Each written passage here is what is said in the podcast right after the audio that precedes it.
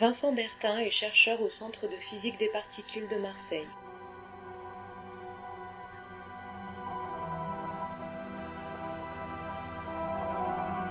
Je suis physicien, j'ai une formation universitaire. Euh, en fait, j'ai fait un DOG. Euh, bon, j'ai toujours été attiré par, les sciences, essentiellement par l'astronomie. J'ai fait de l'astronomie amateur quand j'étais quand j'étais lycéen, beaucoup, et puis euh, quand j'étais étudiant. Et donc, euh, j'ai toujours été très curieux, et je suis toujours. Je pense que c'est ça qui m'a amené à, cette vocation. Donc au niveau scolaire, on va dire, euh, après un, bac, euh, j'ai fait une formation universitaire, j'ai fait un DOG et ensuite j'ai eu la chance de rentrer au magistère interuniversitaire de physique de Paris, qui regroupe des étudiants des, universités et de l'école normale supérieure et donc là, on avait les profs de physique parmi les meilleurs. Entre parenthèses, j'ai eu Serge Haroche, notre nouveau prix Nobel, comme prof de physique. et donc c'était vraiment passionnant.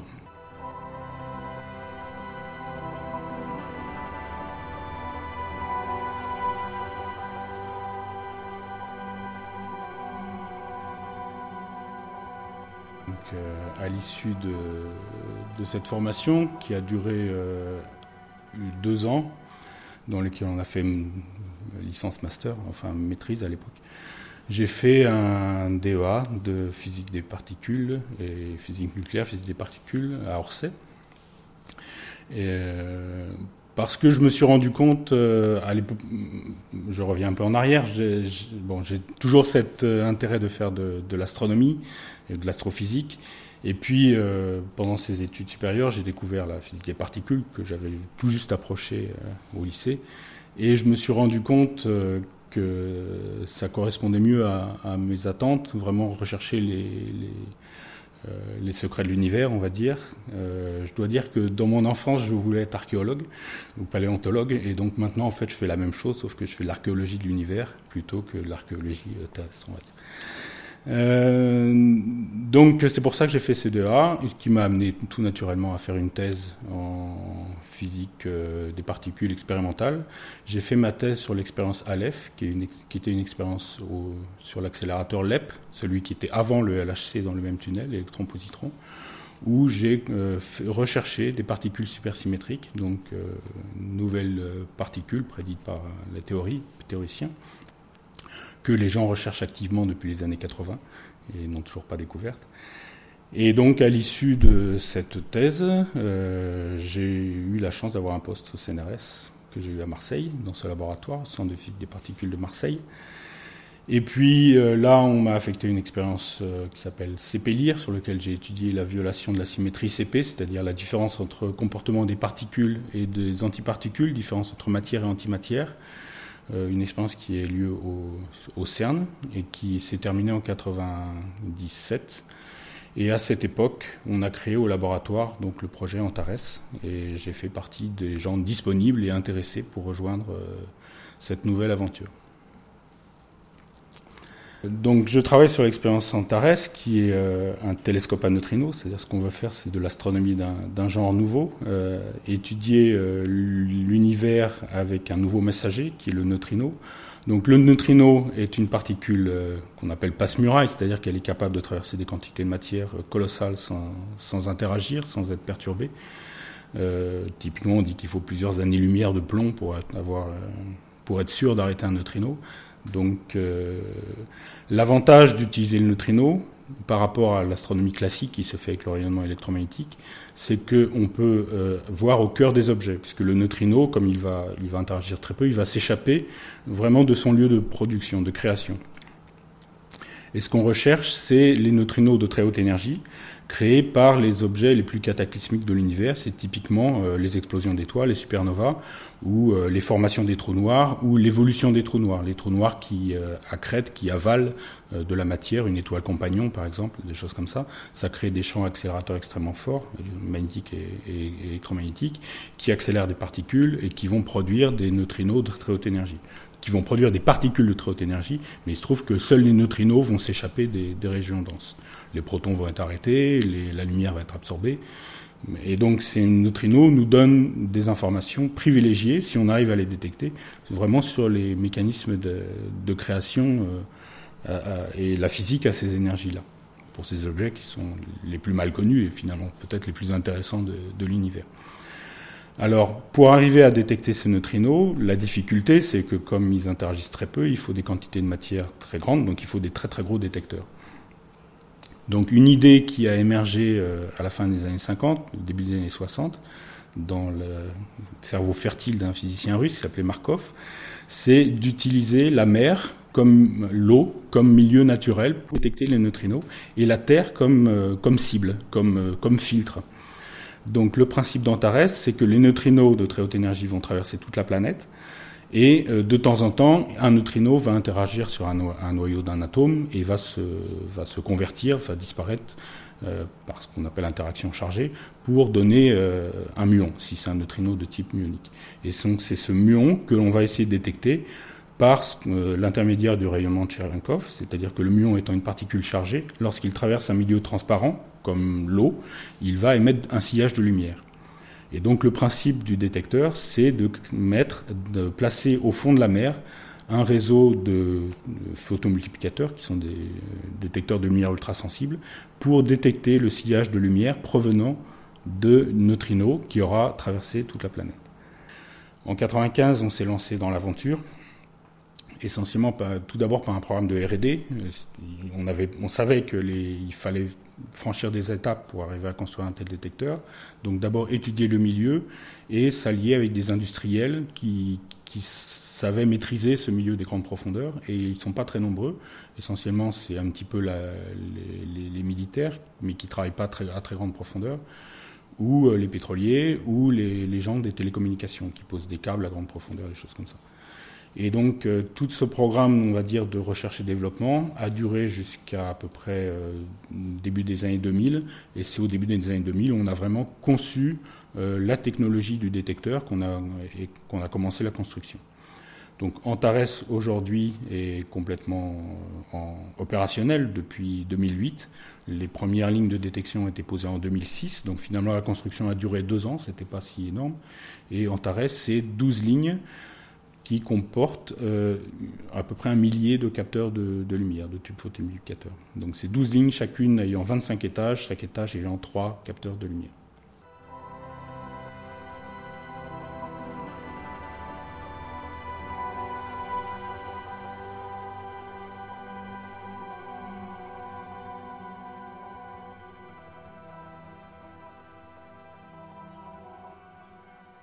Alors Antares, c'est une collaboration qui regroupe une trentaine de laboratoires euh, sur sept pays d'Europe.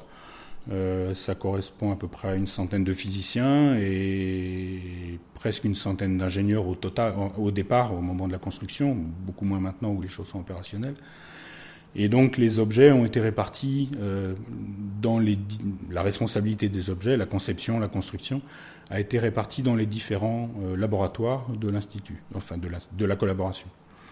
Donc, euh, par exemple, les modules optiques ont été construits par le CEA Saclay. nous, nous avons essentiellement travaillé sur la partie mécanique des lignes et une partie de l'électronique. Par exemple, l'électronique de datation.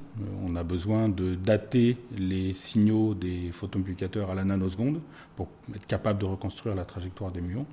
Et donc ça, avoir un réseau distribué euh, d'instruments sur finalement des distances, on n'a pas évoqué les distances, mais les lignes sont à 2500 mètres de profondeur, font 500 mètres de hauteur, donc une fois et demie la tour Eiffel, euh, près de deux fois la tour Eiffel.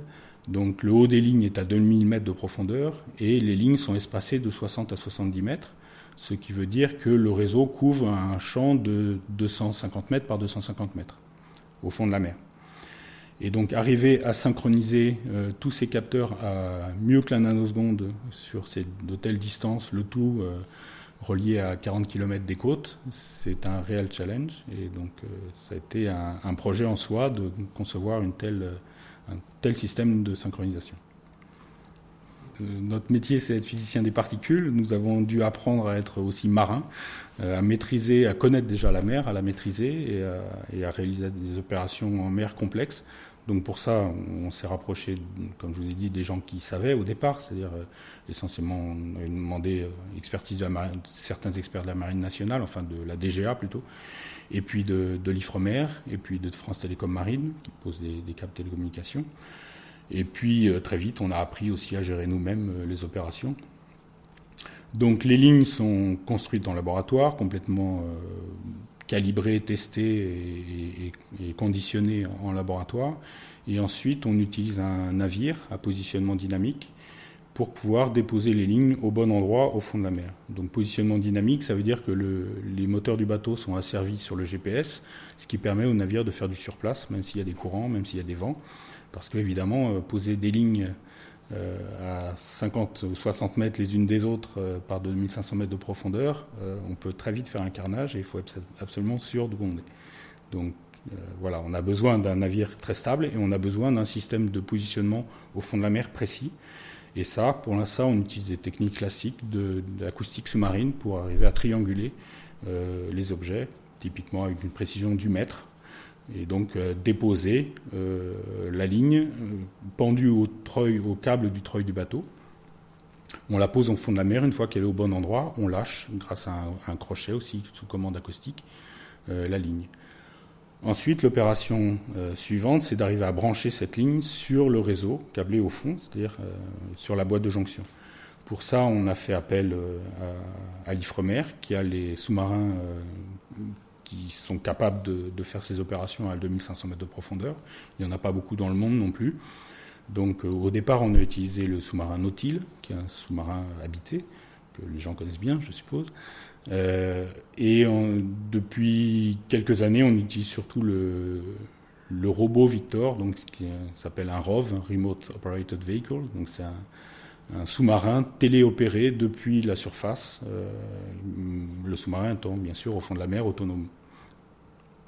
Donc c'est lui qui va euh, brancher les, lignes sur les boîtes de jonction grâce à des, câbles d'interconnexion qui ont des connecteurs euh, qui contiennent à la fois des fibres optiques et des câbles électriques qui ont la capacité, la possibilité d'être branchés sous pression dans l'eau.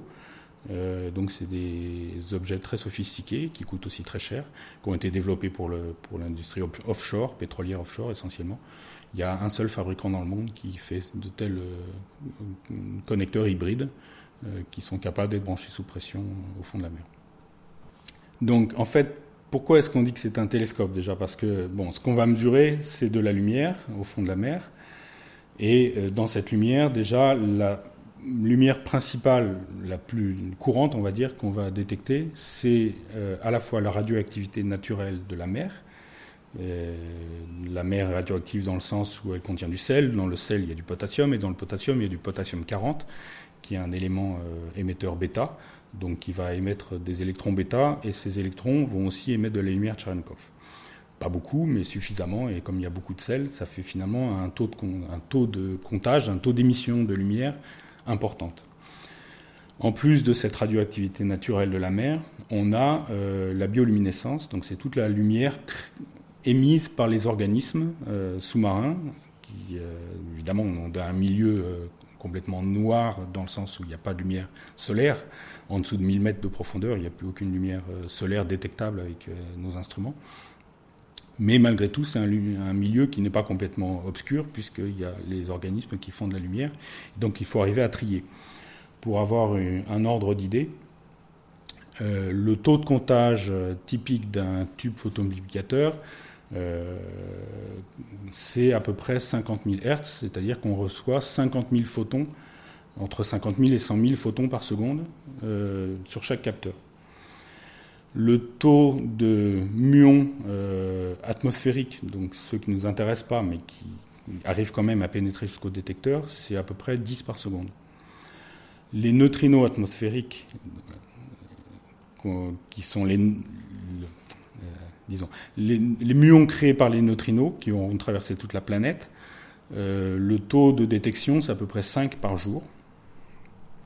Sachant que ces 5 par jour, ce sont essentiellement, ou quasi la quasi-totalité, des neutrinos atmosphériques qui ont été créés par l'interaction des rayons cosmiques de l'autre côté de la planète, au-dessus de l'Australie typiquement, pour nous, à nos antipodes. Et donc ces neutrinos vont aussi traverser toute la planète, toute la Terre, créer un muon qui va faire un, signal dans le détecteur. Et cela, arriver à les distinguer des neutrinos cosmiques, ceux d'origine, euh, voilà, venant de sources euh, lointaines, soit de notre galaxie, soit d'autres galaxies, la distinction est difficile. Euh, et les meilleurs modèles aujourd'hui nous prévoient quelques neutrinos cosmiques par an. Donc voilà, on part de 50 000 coups par seconde euh, dans chaque détecteur unique, sachant qu'on en a 1000, et rechercher euh, un signal qui finalement est quelques événements par an.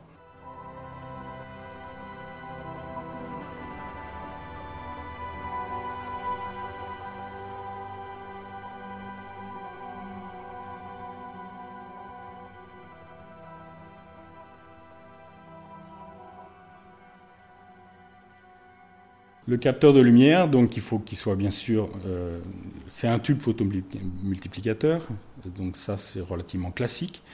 Euh, le sillage de lumière, la quantité de lumière émise par le, le muon lorsqu'il voyage dans l'eau est relativement faible, donc il faut qu'il soit sensible, donc il faut qu'il soit de une taille de détection, ce qu'on appelle la photocathode, la partie sensible, assez importante. Malgré tout, euh, le capteur de lumière, le tube photomultiplicateur, c'est un objet extrêmement fragile qui exclut qu'il tienne les hautes pressions. Donc il faut le mettre dans une enceinte qui résiste à la pression, et cette enceinte, bien sûr, doit être transparente pour pouvoir détecter la lumière euh, ambiante. Et donc, euh, on, utilise une sphère de verre qui résiste à la pression, qui est suffisamment épaisse pour résister à, 600 bars de pression, donc à 6000 mètres à peu près, euh, dans le, à l'intérieur duquel est euh, collé euh, par un gel optique le capteur photomultiplicateur.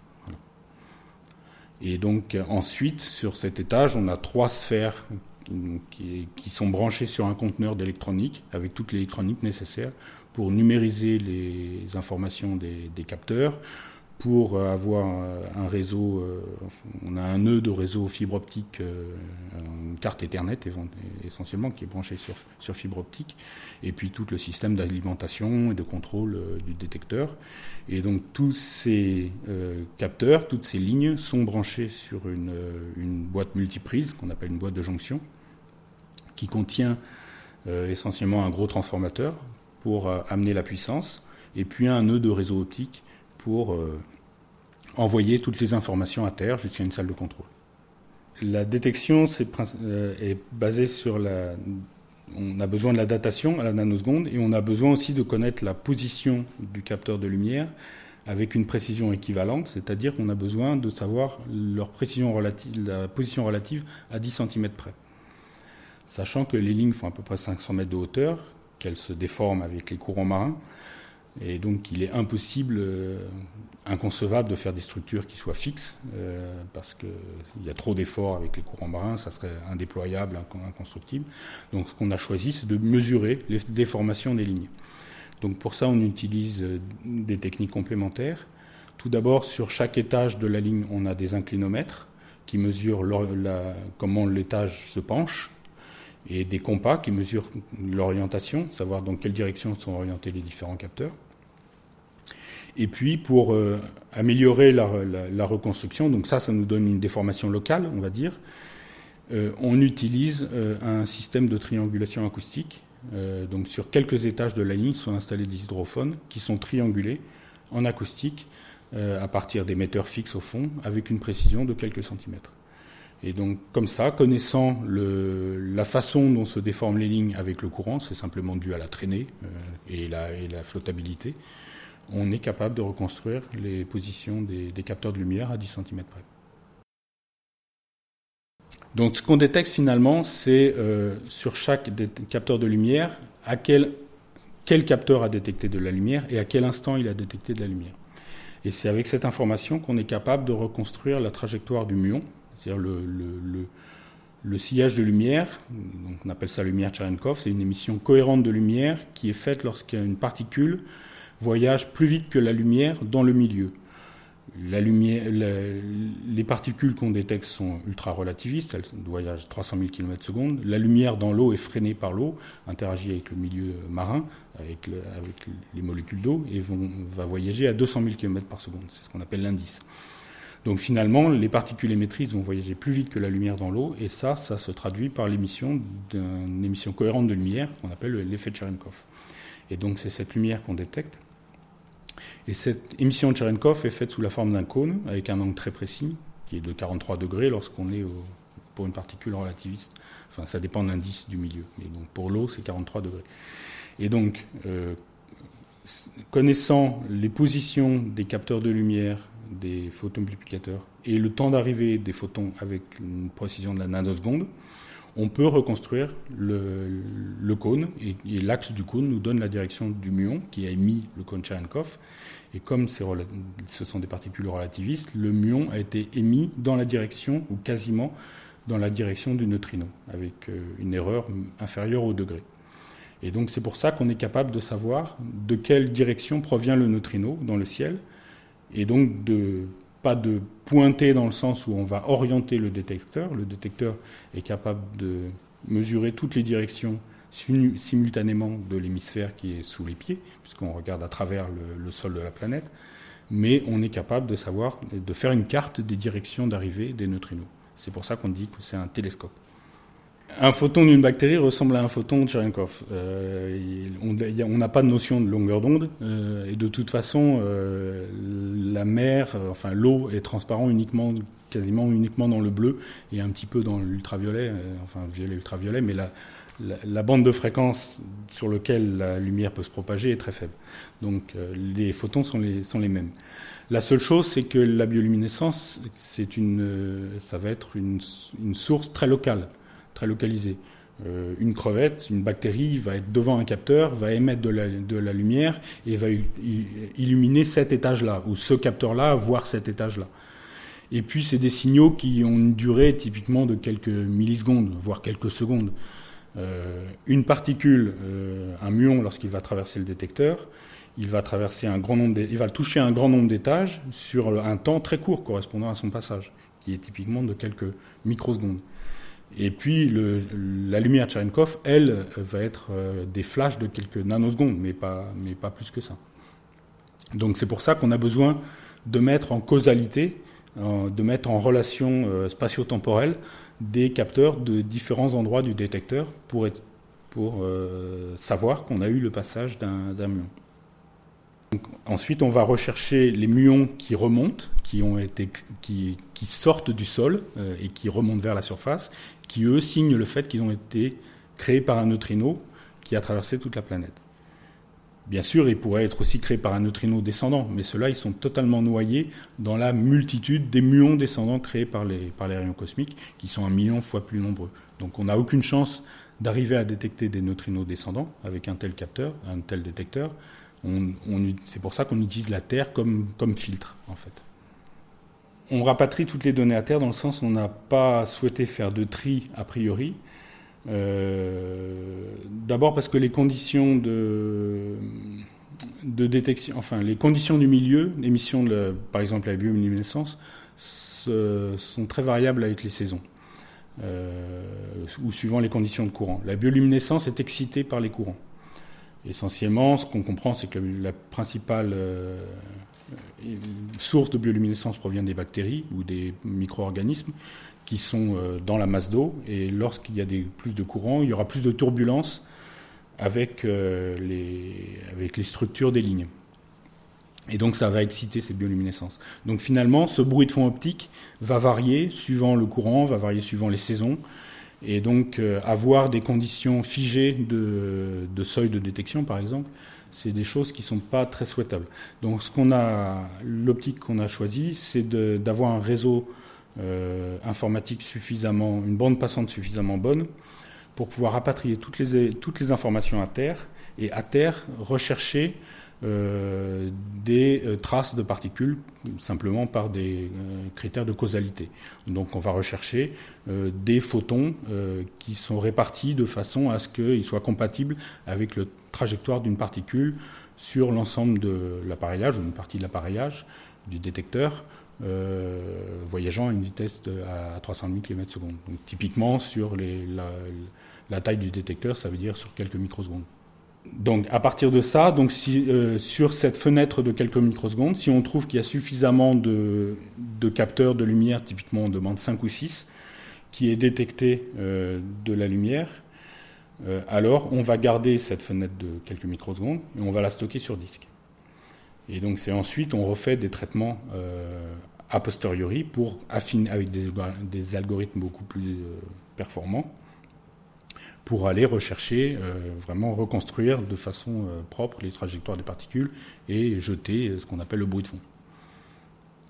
Mais il est inconcevable de garder sur disque tout l'ensemble des téraoctets de données, parce qu'on a, un débit très important. Donc, euh, il faut filtrer, mais le filtrage se fait à terre, euh, en ligne, et non pas au niveau euh, du détecteur. Une autre chose aussi, c'est que chaque étage euh, électronique de l'étage reçoit les informations locales, reçoit les, informations de ses capteurs, mais n'a pas accès à l'ensemble des informations du reste du détecteur. Donc on a besoin de centraliser toutes les informations avant de pouvoir prendre une décision. C'est pour ça que la décision est faite à terre.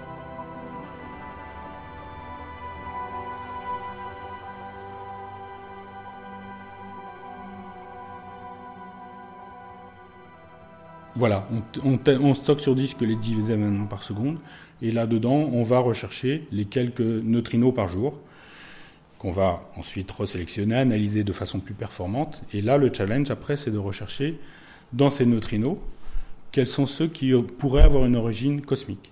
Parce que là, euh, la distinction est difficile. Euh, un neutrino ressemble à un autre neutrino. La seule chose qui, pourrait, qui peut les distinguer, c'est quelle est son énergie et quelle est sa provenance. Euh, les neutrinos qu'on va rechercher, euh, provenant des sources astrophysiques euh, intéressantes, la création des trous noirs, les explosions de supernovas, des choses comme ça, ce sont des neutrinos qui ont en moyenne plus d'énergie que ceux créés par l'interaction des rayons cosmiques. Qui dit plus d'énergie dit que le muon va être plus énergétique en moyenne et donc il va donner plus de lumière. Et donc c'est comme ça qu'on peut arriver à les distinguer. Mais la distinction principale qu'on recherche, c'est on va rechercher dans la carte du ciel si on a une accumulation de neutrinos dans une direction particulière, soit connue parce qu'on sait qu'en astronomie gamma, par exemple, on a un objet euh, euh, cataclysmique dans cette direction, un noyau actif de galaxie ou une supernova, soit euh, une accumulation dans une source inconnue qui n'aurait pas de contrepartie électromagnétique. Donc aujourd'hui, depuis que Antares existe, on a détecté à peu près 7 à 8 000 neutrinos.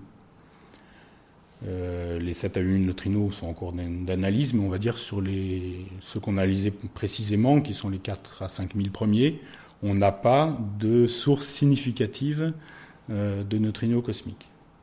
Autrement dit, la répartition des euh, neutrinos qu'on a détectés est compatible avec une distribution aléatoire, c'est-à-dire qu'ils proviennent de toutes les directions, ce qui est le cas pour les neutrinos créés par l'interaction des rayons cosmiques dans l'atmosphère, ce qu'on appelle les neutrinos atmosphériques.